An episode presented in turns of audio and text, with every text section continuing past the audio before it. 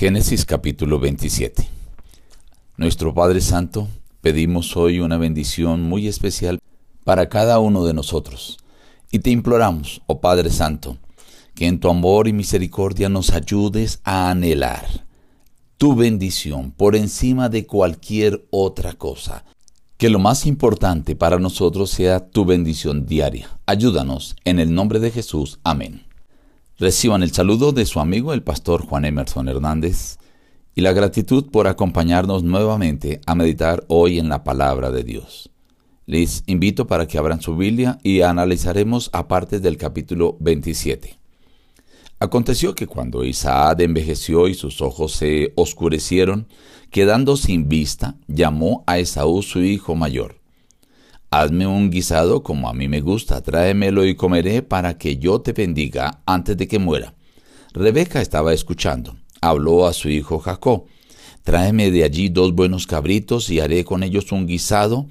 Tú lo llevarás a tu padre y él comerá para que te bendiga antes de que muera.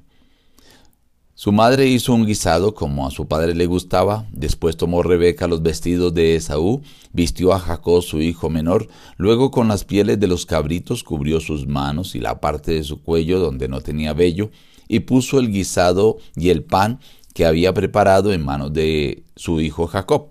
Entonces este fue a su padre.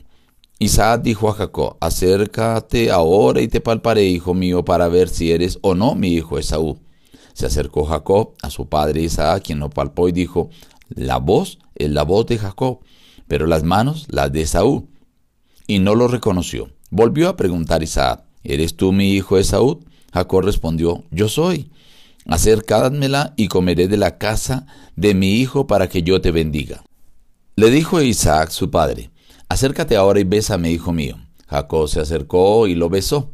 Olió Isaac el olor de sus vestidos y lo bendijo diciendo, Las naciones se inclinan delante de ti, sé Señor de tus hermanos, malditos sean los que te maldigan y benditos los que te bendigan.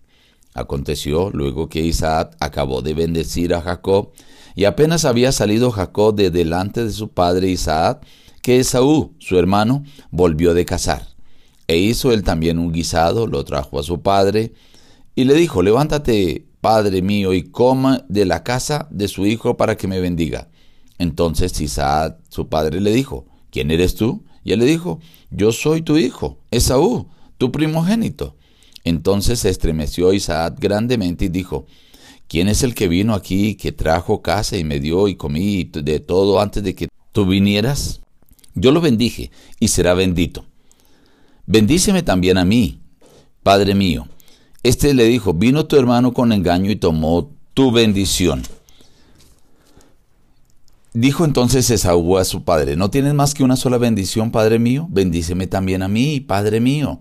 Y alzó Esaú la voz y lloró. Aborreció Esaú a Jacob por la bendición con que su padre lo había bendecido y dijo en su corazón, llegarán los días de luto de mi padre, y yo mataré a mi hermano Jacob. Fueron dichas a Rebeca estas palabras de Esaú, y ella envió a llamar a Jacob, su hijo menor, y le dijo, Ahora pues, hijo mío, obedece a mi voz, levántate y huye a la casa de mi hermano Labán, en Harán, y quédate con él algunos días, hasta que se aplaque la ira de tu hermano contra ti y olvide lo que has hecho. Entonces enviaré yo a que te traigan de allá. ¿Por qué seré privada de vosotros dos en un solo día? Luego dijo Rebeca a Isaac, si Jacob toma mujer de entre las hijas de Ed, ¿Para qué quiero la vida? Este capítulo presenta un cuadro familiar no muy agradable. Esaú, el hijo mayor, se había casado con mujeres eteas, que no eran ninguna buena influencia para él, pero tampoco agradaban a sus padres.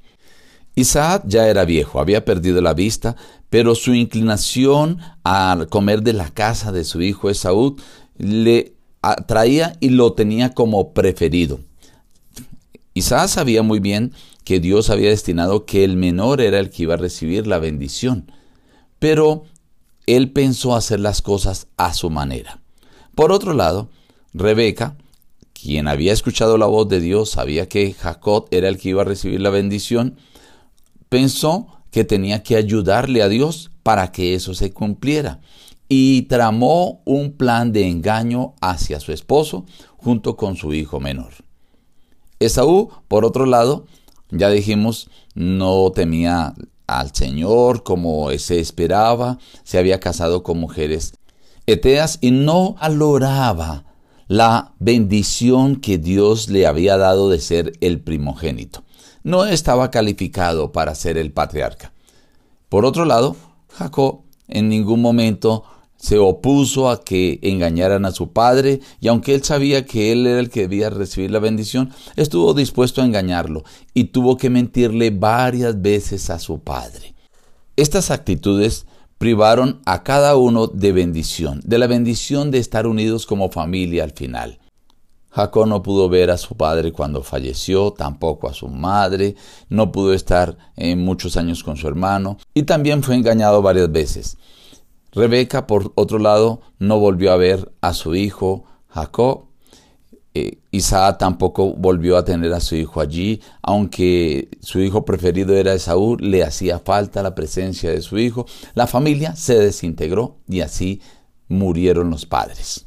Pero quiero rescatar una frase que expresó Esaú, aunque no el sentimiento que había en su corazón, pero lo que expresó sí es algo muy hermoso. Él le pidió a su padre, Padre, bendíceme también a mí. Y lloró.